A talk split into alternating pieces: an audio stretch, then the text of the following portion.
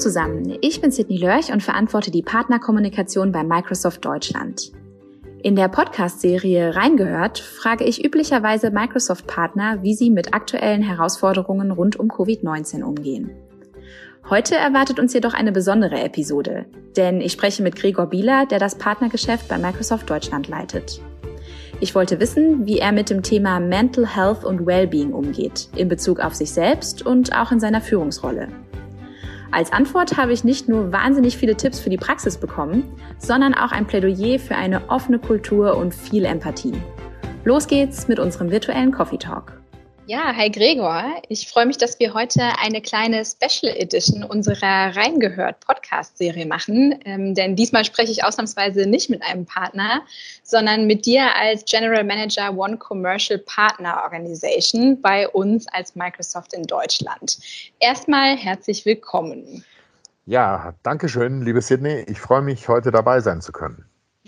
Ja, und wie du ja weißt, sprechen wir hier immer über aktuelle Herausforderungen, ähm, eben in dem Covid-19-Kontext. Und momentan nehme ich wirklich wahr, dass ähm, unsere Tagesstrukturen sehr verschwimmen. Also sei es durch Homeoffice, durch Schließungen von Tagesstätten, Schulen, ähm, auch veränderte Workloads auf der Arbeit, ähm, dazu die ganzen Meldungen über das Coronavirus und die Folgen.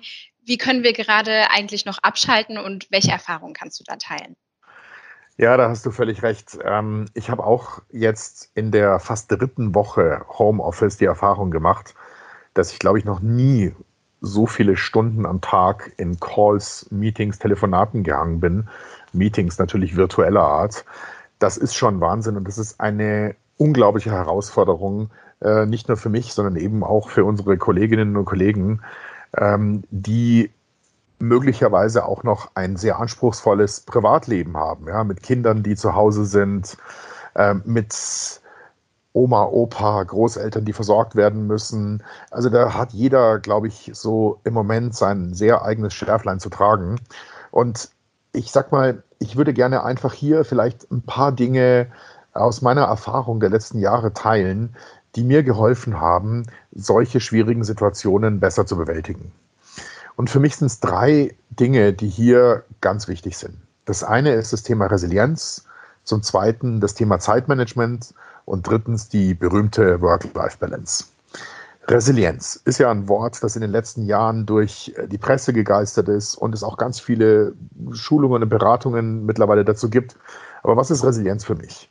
Für mich ist der Begriff einfach die Bezeichnung dafür, die Fähigkeit des Menschen, außergewöhnliche Anforderungen und einfach schwierige Situationen ohne negative Folgen für die psychische Gesundheit zu bewältigen. Das ist für mich Resilienz. Man kann auch Widerstandsfähigkeit sagen. Aber Resilienz ist ein, ein Skill, ein, eine Fähigkeit, die jeder grundsätzlich in sich trägt und die man kultivieren und entwickeln kann. Ich habe das für mich so entwickelt, dass ich mir immer wieder die Frage stelle, wenn ein potenziell negatives Ereignis oder eine potenziell negative Situation auf mich zukommt, was macht es mit mir? Was macht es mit mir emotional? Was macht es mit mir faktisch? Und wenn man einfach nur mal die Emotionen für einen Moment beiseite legt und sich die Faktenlage anschaut, was eine Situation oder ein Ereignis mit einem macht, ähm, und sagt, okay, was kann denn eigentlich passieren? Was kann mir passieren? Was kann meiner Familie passieren? Was kann meinen Freunden passieren? In der Regel sind die Auswirkungen sehr gering.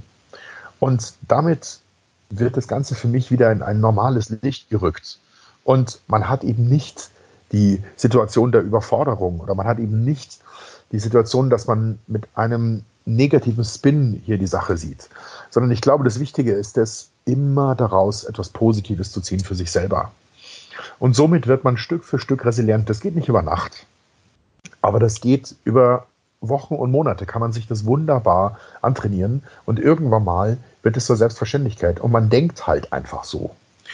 Der zweite Punkt für mich ist der, das, das Thema Zeitmanagement. Und hier muss man besonderes Augenmerk auf die Zeitfresser haben.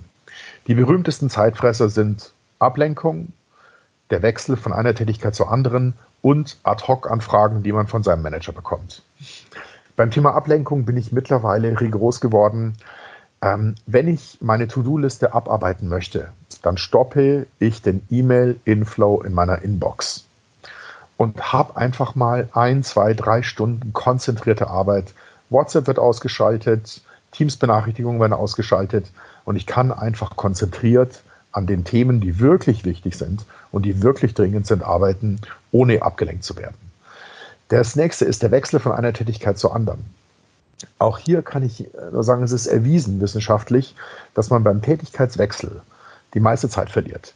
Ich kann also auch hier nur empfehlen, nicht an zwei oder drei Dingen gleichzeitig zu arbeiten, weil man ist nämlich nicht multitaskingfähig. Ja? Es ist so, der Mensch kann sich wunderbar auf eine Sache konzentrieren, die gut machen, aber zwei oder drei Dinge gleichzeitig gut machen, wird echt schwierig. Und das dritte sind Ad-Hoc-Anfragen von Managern idealerweise oder die kommen meistens. Das geht mir ganz genauso. Man muss in diesen Zeiten auch lernen, die Dinge entweder zur Seite zu legen oder auch mal Nein zu sagen.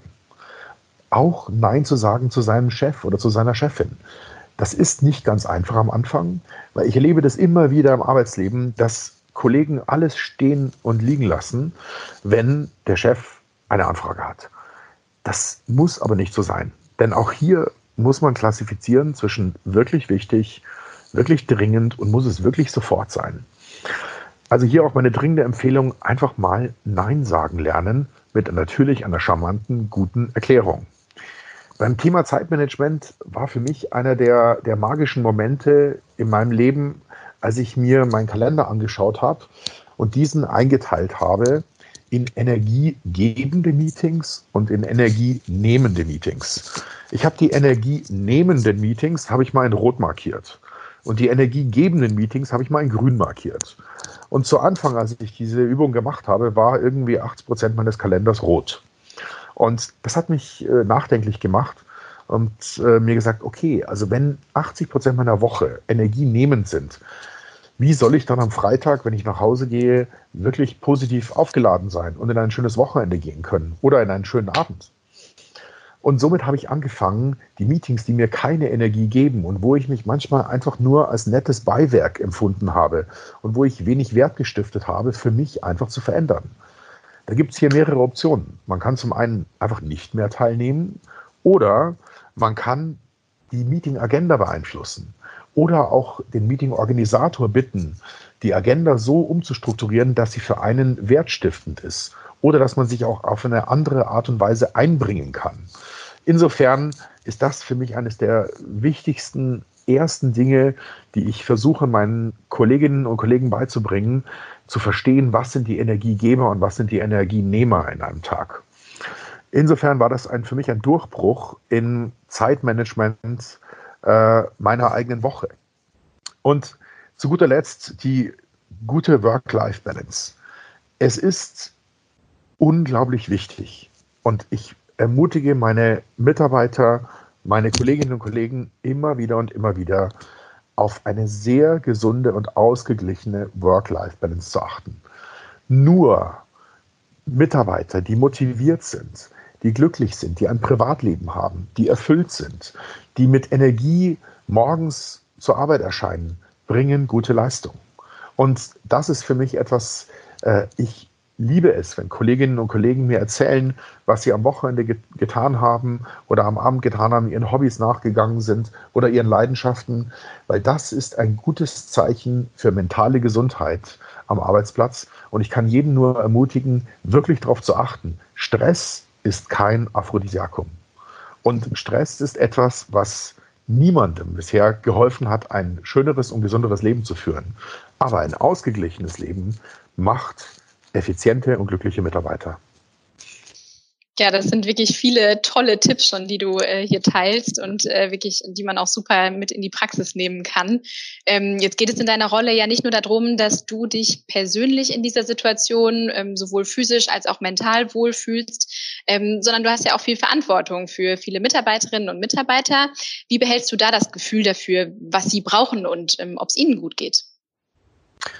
Liebe Sydney, das, ähm, das Rezept dafür, das Geheimnis dafür ist echtes Interesse an den Menschen zu haben, Nähe zuzulassen und zu fördern und wirklich aktiv zuzuhören.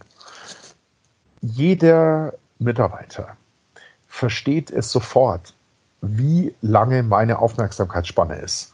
Und wenn meine Aufmerksamkeitsspanne sehr kurz ist, dann fühlen sie sich einfach nicht gewertschätzt und nicht zugehört. Insofern ist es für mich seit vielen Jahren das Allerwichtigste, meinen Mitarbeitern diese Nähe geben zu können, die Möglichkeit ihnen zu geben, mit mir, egal wann, egal wie, in Kontakt treten zu können.